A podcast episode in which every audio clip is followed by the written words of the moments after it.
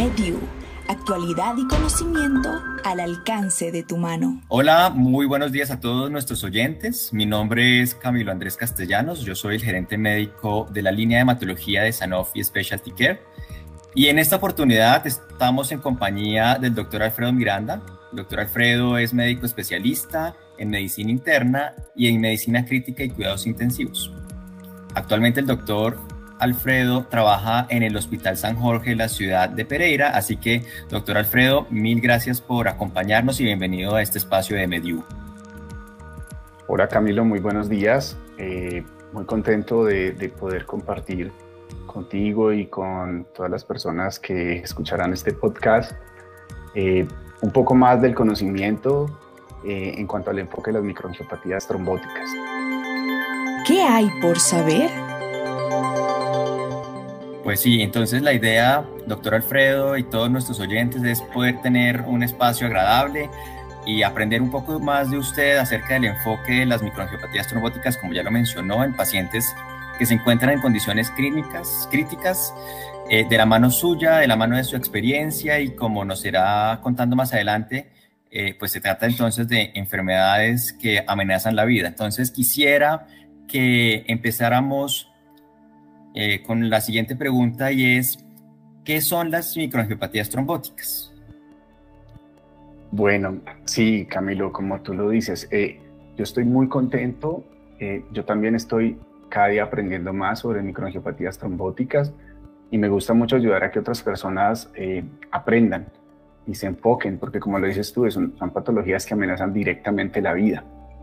La microangiopatía trombótica describe entonces una lesión patológica específica en la que las anomalías de la pared del vaso de las arteriolas y los capilares conducen a trombosis microvascular. Entendiendo esto después, un diagnóstico patológico que usualmente se realiza por biopsia de tejido. Usualmente el tejido que más se utiliza para la biopsia suele ser el riñón. Sin embargo, se infiere comúnmente de la observación clínica y de laboratorios cuando encontramos anemia hemolítica microangiopática, a partir de la cual de este momento me referiré como MAJA, y trombocitopenia dentro del entorno clínico apropiado. En ellas entonces podemos identificar dos elementos importantes y que son la base para que todas las personas que enfrenten casos similares puedan pensar en microangiopatías trombóticas. El primer elemento es la existencia de anemia hemolítica microangiopática, como les denominaba MAJA. Este es un término más descriptivo para la hemólisis de origen no inmune, donde que resulta perdón, de la fragmentación intravascular de los glóbulos rojos y que produce, pues, por tanto, esquistocitos y los podemos identificar en el necrotis de sangre periférica. Los datos de laboratorio típicos son los de una prueba antiglobulina directa, que es la prueba de Coombs, que resulta negativa, aumento de la lactato deshidrogenasa, aumento de la bilirrubina indirecta y aptoglobina baja. Hay un dato importante y es que hay otras condiciones que pueden generar anemia hemolítica microangiopática. Entre esas, la existencia de dispositivos como válvulas cardíacas protésicas, dispositivos de asistencia ventricular, lo, he visto en el caso de, de ECMO, y pueden causar maja y generar confusión. Por eso siempre hay que hacer, y lo veremos más adelante, un análisis detallado de antecedentes e historia clínica para poder ir enfocando. El segundo elemento importante dentro de las microangiopatías trombóticas, pues es, digamos, la microangiopatía trombótica por sí misma. Es decir, como, como les mencionaba, se trata de una lesión patológica específica en la que las anomalías de la pared de los vasos y de las arteriolas generan a trombosis microvascular. ¿Cierto? Sin embargo, no, no podríamos concluir MAT si no contamos con la existencia de anemia hemolítica microangiopática dentro del cuadro.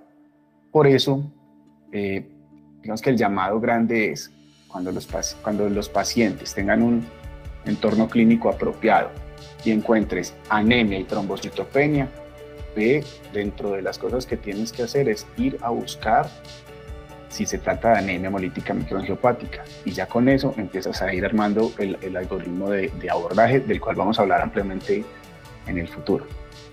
Los síndromes primarios de microangiopatía trombótica son varios. Incluyen la púrpura trombocitopénica trombótica, que puede ser de origen hereditario, o de origen inmune.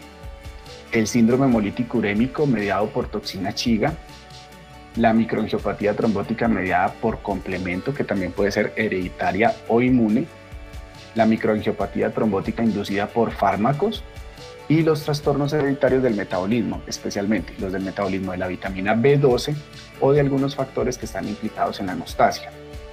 Su importancia, como lo hemos mencionado ya, radica en que requieren tratamiento urgente dirigido al origen de la mata, diferente, como lo veremos también en unos minutos, lo, lo comentaremos, de las MAT secundarias, cuyo tratamiento es enfocado al origen de la enfermedad que llevó a MAT secundaria.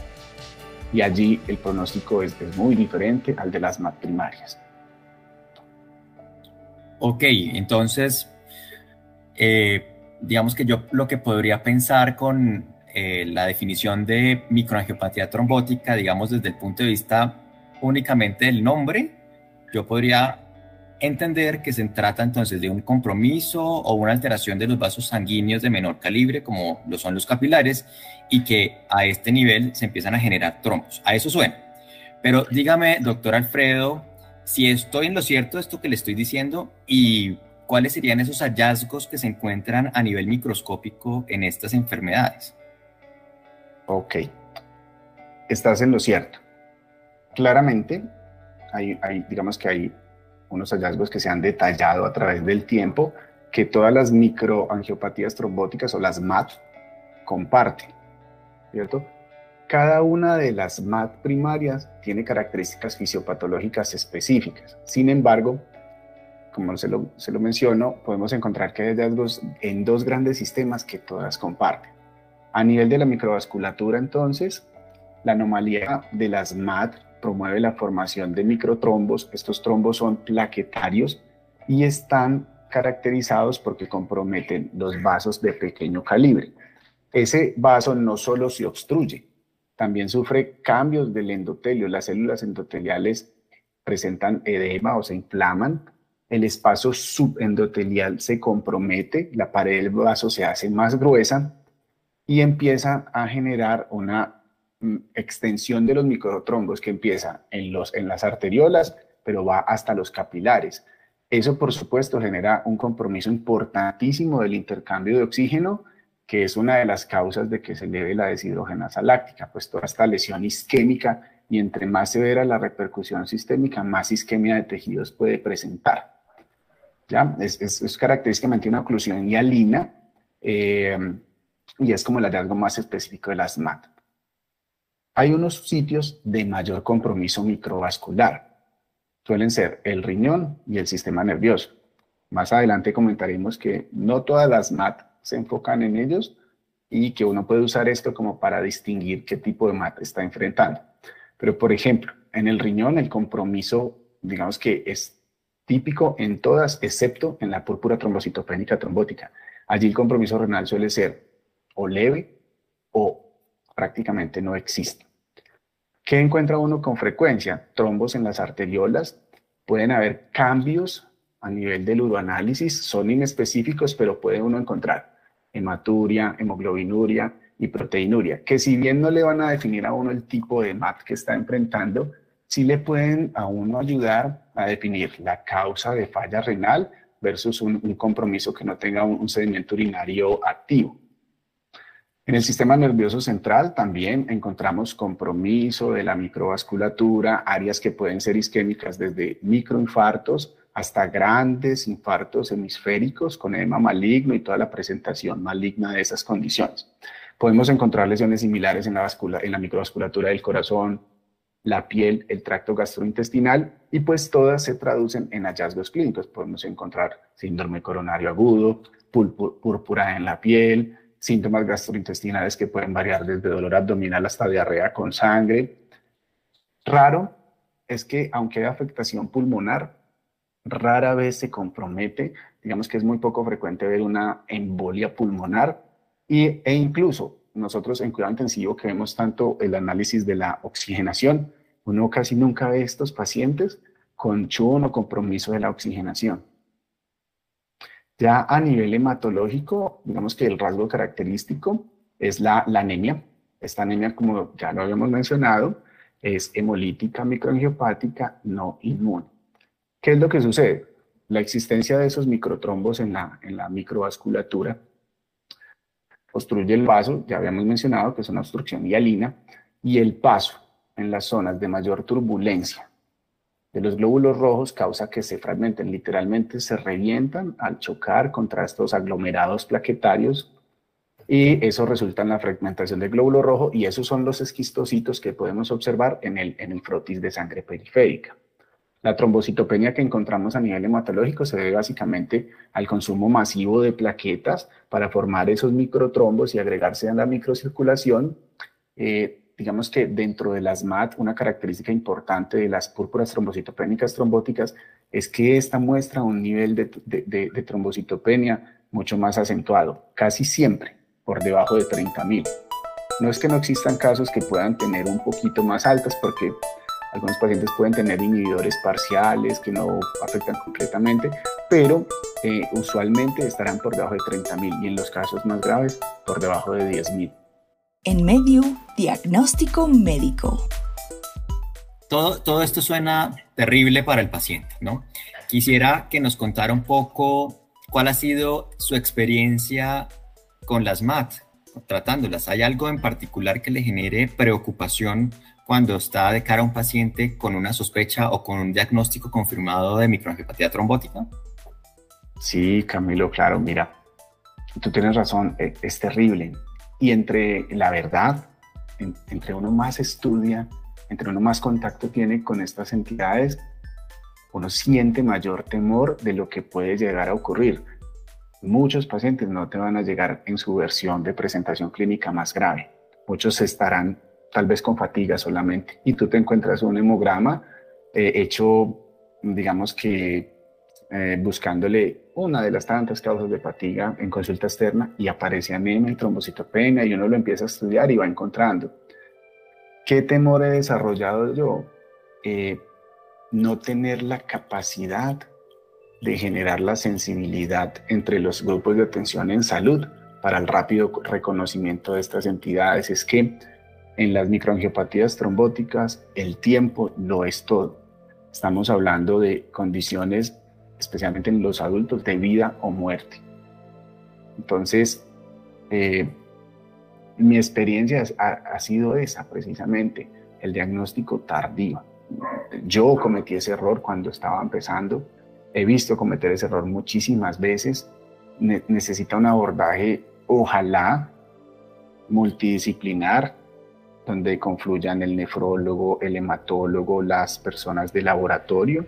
Porque fíjate que todo empieza cuando encontramos los esquistocitos. Si en laboratorio las personas no están entrenadas y no los ven, no, no, no vamos a pensar en, la microangiopatía trombótica. Si te reportan, tú lo piensas, haces el extendido de sangre periférica y te dicen que está normal, pues tú tienes que confiar en el resultado de tu, de tu laboratorio, de tu institución.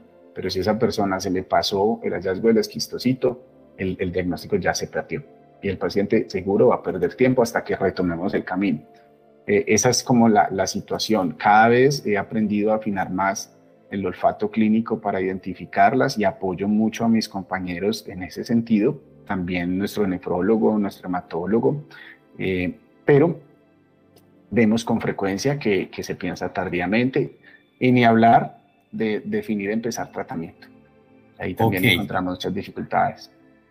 O sea, no solo el cuerpo médico tiene que estar entrenado, sino el personal de laboratorio, entonces. Absolutamente. Ahora, absolutamente.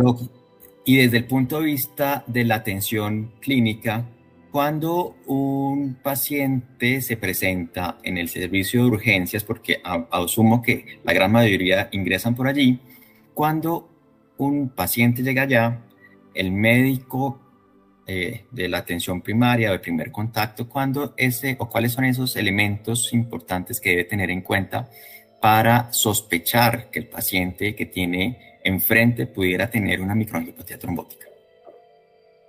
Bueno, mira, como le comentaba, eh, las personas con microangiopatía trombótica pueden acudir por atención médica con cualquiera de una gran variedad de sintomatologías y de presentaciones clínicas.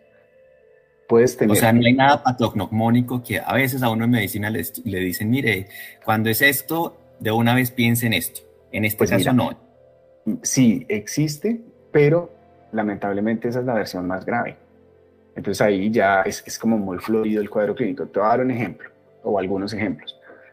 Eh, una persona puede venir, como te digo, con algo de cefalea y fatiga a consulta externa. El médico hará algunas analíticas de laboratorio básicas y aparecer anemia y trombocitopenia de ningún origen explicable. Allí lo, lo correcto sería pensarlo, obviamente no son las patologías más frecuentes y no se van, muchas veces no se piensan de entrada.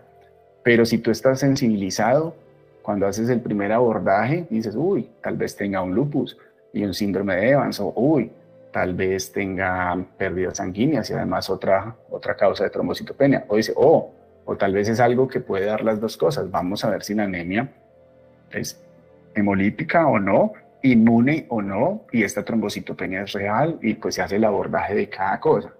Ese te da un poquito más de tiempo, ese paciente está no tan comprometido clínicamente, pero Tú también puedes tener el caso que estás en el servicio de urgencias y te ingresa una, una señorita que está en la semana 20 de gestación, primer embarazo, nunca había tenido ningún antecedente importante y de repente convulsionó, está hipertensa y tiene anemia y trombocitopenia en el hemograma.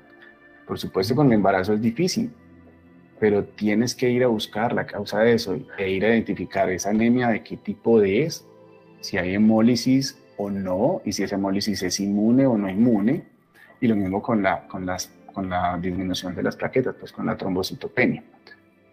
También puede pasar un hombre adulto de edad media que llega con convulsión, hace tomografía y tiene un infarto cerebral hemisférico.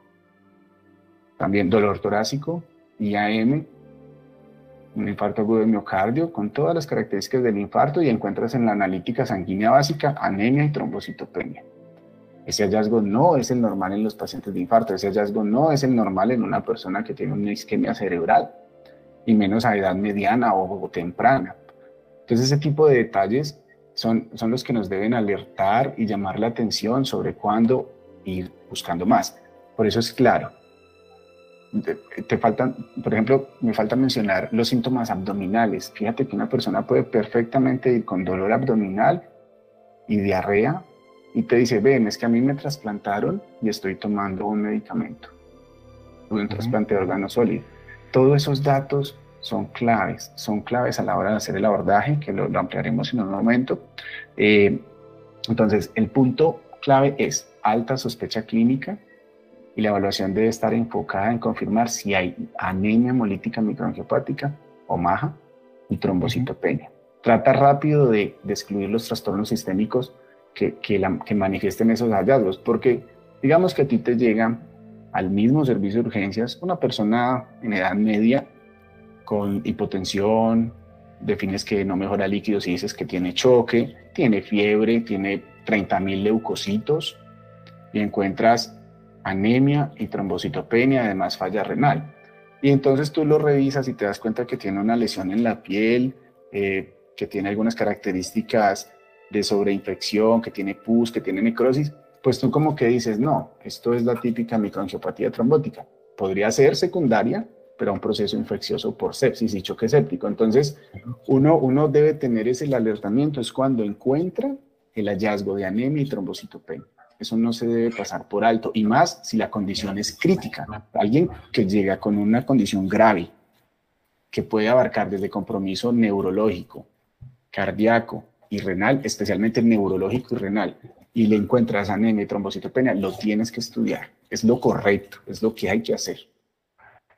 Ok, o sea, en resumen, anemia hemolítica microangiopática 1, trombocitopenia 2 y compromiso de órgano blanco 13. Sería como la triada para pensar en microangiopatía trombótica. Siendo los más frecuentes el sistema nervioso central y el renal.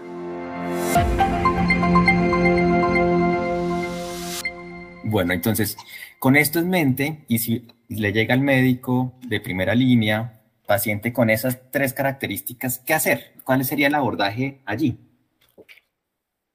Bueno, vea, esa, esa, es la parte más emocionante. de, de, todo el asunto porque la investigación clínica es, es muy chévere, es muy chévere.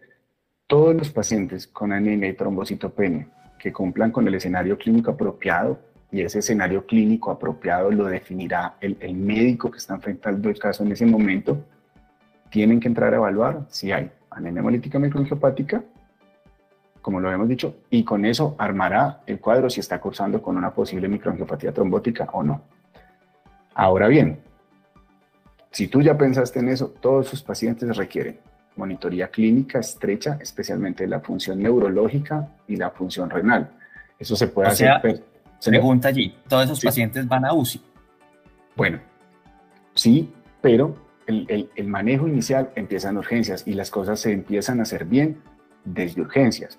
Y cuando digo urgencias, no, no solo digo urgencias del hospital de nivel 3 o 4 o del hospital de alta complejidad, no, unidad local puede perfectamente sospecharlo al encontrar en unos laboratorios básicos anemia y trombocitopenia y remitirlo con un muy buen criterio directo a una, a una unidad donde podamos hacer el, el, diagnóstico más fino.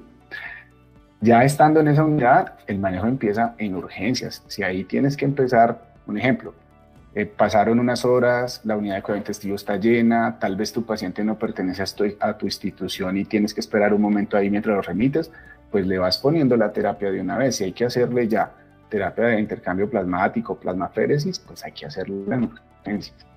Sí, lo ideal es que se vayan de entrada a unidad de cuidado intermedio como mínimo o unidad de cuidado intensivo, pero donde esté es el sitio donde hay que empezar el abordaje, porque de allí puede partir que el abordaje se haga bien y se encamine todo el seguimiento del paciente o que se haga inadecuadamente o se piense en otras entidades, ¿cierto? Nos pasa a todos eh, y se pierda el diagnóstico y horas importantes, tiempo importante. Como ya lo dijimos, el tiempo lo es todo. Entonces, okay. Todos esos pacientes deben tener dentro del panel de abordaje química sanguínea completa, con recuento de plaquetas para evaluar el grado de anemia, y trombocitopenia, lactato deshidrogenasa que nos sirve para seguir la intensidad de la hemólisis o de la lesión isquémica en los órganos, que son como las dos cosas grandes que generan esas elevaciones notorias de la, de la lactato deshidrogenasa. Por supuesto, seguimiento de la creatinina sérica para seguir la gravedad y progresión de la disfunción renal. Eh, recuerden, la vigilancia neurológica es fundamental y hay que ser muy sensibles. Una palabrita que genere la sospecha de que está desorientado, puede ser el principio de compromiso neurológico de un paciente con microangiopatía trombótica. Hay que ir rápido al diagnóstico y eso ya le da características de, severidad. Entonces no es lo mismo el que te llega solo con daño renal que te hace compromiso neurológico. Todos los pacientes con microangiopatía trombótica que no tengan una enfermedad sistémica obvia responsable de esos hallazgos deben tener medición de la actividad de AMS-13 para evaluar la posibilidad de púrpura trombocitopénica trombótica. Y si han cursado con dolor abdominal o diarrea o han estado expuestos a, un brote conocido de diarrea infecciosa, deben tener cultivos de coli enteromorrágica, toxina chiga por inmunoensayo, y si tenemos a la mano cosas de diagnóstico rápido, como la tecnología molecular, FilmaRay, panel gastrointestinal, no hay que dudar en usarlo. Todo lo que acorte el tiempo de diagnóstico es útil en estas condiciones, es muy, muy útil. Una consideración especial es en cuanto pues como a las pruebas que vas a solicitar de entrada, es si tú ya lo pensaste y arrancaste plasmaféresis. Ahí uno puede tener dificultades si no ha tomado la ADAMS 13 porque eh, podría salir eh, un, falso negativo. Entonces la, situación allí, digamos que la recomendación es que si el paciente ha recibido una plasmaféresis, pues uno podría tomarla con tranquilidad porque usualmente... Eh, no se va a ver tan comprometido con la primera terapia. Sin embargo, sin embargo, es importante tenerlo en cuenta cuando se hace el abordaje. Si la clínica es muy sugestiva y el paciente pues tuvo un abordaje agresivo y le empezaron la terapia de, intercambio plasmático y el ANS 13 se tomó después, pues es mejor guiarse en ese caso por la clínica. Nosotros, digamos, en mi hospital, donde yo trabajo, y a mí me gusta hacer un abordaje como por pasos. ¿sí? Eh, porque le da cierto orden a la, a la, persona que se va a encontrar ante una situación clínica que lo hace sospechar microangiopatía trombótica. Entonces, el paso número uno es confirmar la presencia de anemia hemolítica microangiopática en inmune. y la trombocitopenia. ¿Cómo se hace? Con el examen de frotis de sangre periférica del paciente.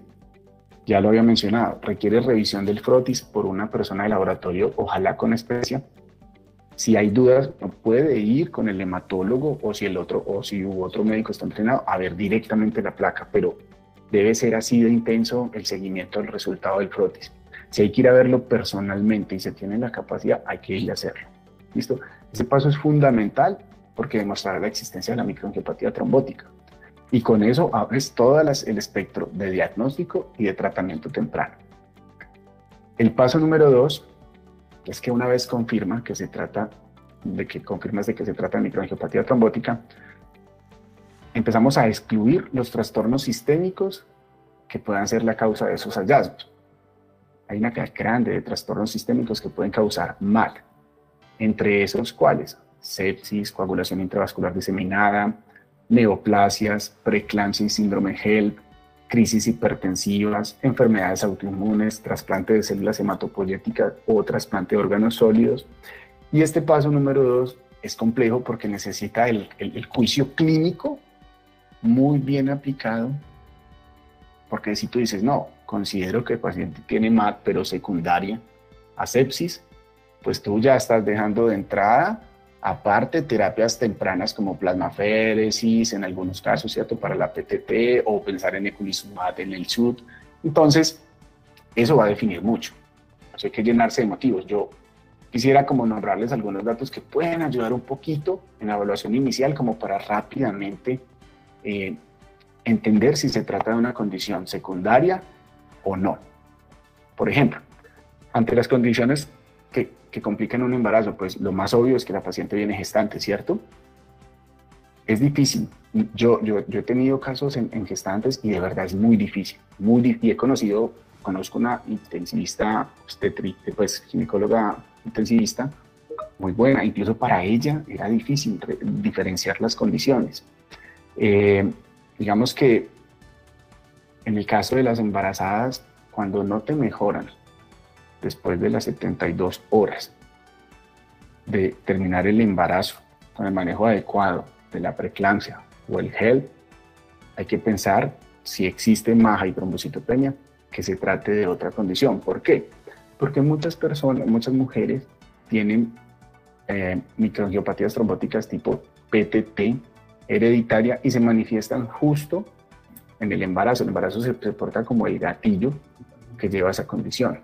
Otra típica que puedes encontrar es esa mujer que ya desembarazaste, que venía mejorando y en el posparto falla renal, falla renal, falla renal. O sea, te puede estar haciendo síndrome hemolítico urémico mediado por complemento. Entonces, esos tips pueden ayudarlo a pensar y digamos que si uno siempre se va a ir por preeclampsia y gel, pues por lo que es como tan obvio que es embarazada y es mucho más frecuente pues que una PTT o con un síndrome hemolítico urémico mediado por complemento, no se debe descartar del todo, siempre hay que tener como una pequeña puerta abierta según cómo evolucione el paciente. Doctor Alfredo, gracias por compartir todo este conocimiento con nosotros. Ha sido un recuento muy chévere de este tema. Hablamos entonces en un inicio sobre qué son las microangiopatías trombóticas. Usted nos hizo una ilustración acerca de los hallazgos y las alteraciones a nivel de la microvasculatura, de las manifestaciones clínicas y de la triada incluso que haría sospechar de una microangiopatía trombótica como la PTT, de que los pacientes ingresan normalmente por el servicio de urgencias y que pueden terminar en una UCI e incluso morir, de la urgencia entonces de tratar a este grupo de patologías, de las pruebas paraclínicas que ayuden a orientar el diagnóstico. No obstante, nos falta entrar en el detalle sobre los tipos de microangiopatías trombóticas, de los tratamientos e incluso el pronóstico de los pacientes que tienen estas enfermedades. Pero el tiempo es corto cuando se pasa así de bien, así que por el momento quiero que hagamos una pausa y continuemos conversando en un próximo podcast sobre estos temas. Agradezco a todos ustedes por escucharnos y los esperamos en la segunda parte de este interesante tema. Sigan conectados con nosotros en MedU y gracias a usted también, doctor Alfredo, por acompañarnos en este programa. Las opiniones expresadas en este podcast representan la visión profesional de los expertos en la materia material diseñado exclusivamente para educación médica. Medu, actualidad y conocimiento al alcance de tu mano.